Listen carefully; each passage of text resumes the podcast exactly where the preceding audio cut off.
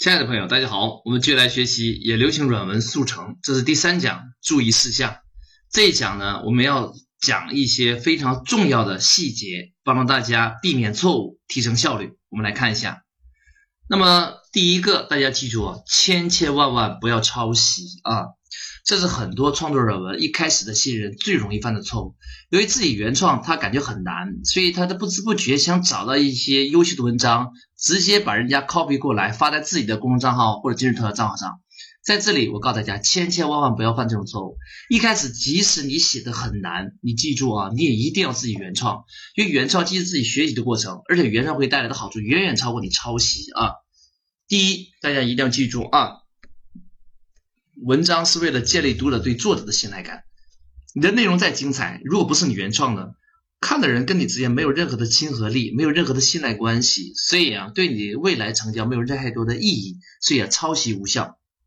第二个，文章是为了展示你本人的专业知识的，而你抄来的东西啊，没有任何的专业知识是你本身原创的，所以啊，它所呈现的对你的价值也不大。第三个。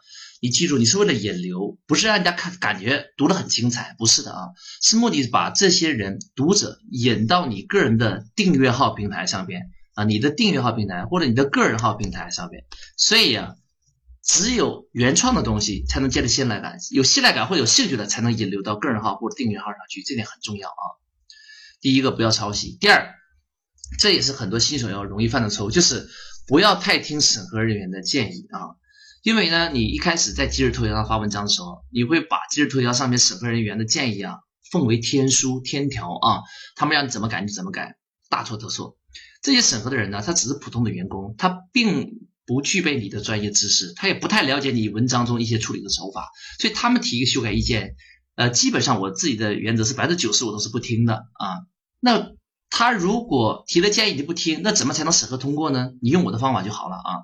第一个。他如果说你标题中有个人的名称要你删除，你不要删，你换个类目重新发就行了。比如说你原来是财经板块，那么呢，你不用把你这个前边的名称中个人的名称呼部分删掉，你怎么办呢？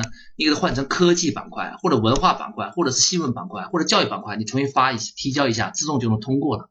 为什么会出现这个现象呢？我个人估计是因为不同的板块可能审核人员是不一样的。所以在某些审核人员面前，这是不能通过的；在另一个人面前就可以通过。所以你换一个板块测试一下，往往就可以通过了。第二，文伟的公众号可以优化，但一定要强调价值。很多人审核人员啊，跟你讲啊，你在吸引别人关注公众号的时候，那文章那个字样写的太诱惑人了，不行，让你改。我跟你讲哦，就是说他的建议可以听也可以不听，你可以写的稍微低调一点，但是千千万万不能写的太平铺直叙了。啊，一定要写的有吸引力，然后审核人员他不让你改，你换另一个版本再提交，他不同意，你再换一个版本啊，或者换一个类目，其实很容易通过的啊。第三个就是其他的建议基本可以改啊，除了标题跟文伟的公众账号这些建议外，其他的建议其实也不多了啊。如果再提一些无关痛痒的，你修改一下也是可以的。所以大家一定要记住啊，他们是不专业的，而你是专业的啊，他们只是打工仔，而往往你是创业家，他们是不如你的，所以他们建议。可听可不听，绝大部分情况下是不用听的啊。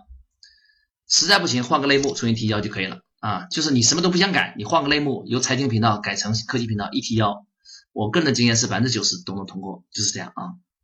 第三个，量大是关键啊，你不要想啊我写一篇怎么没人读呢？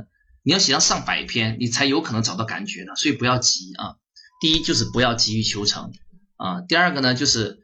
你本人是无法预知哪篇会火爆的。我写作了这么多篇，有些我以为火的没有火哦，然后我认为这个不会火的，它反而火了。没有办法，有些时候这也跟运气相关啊。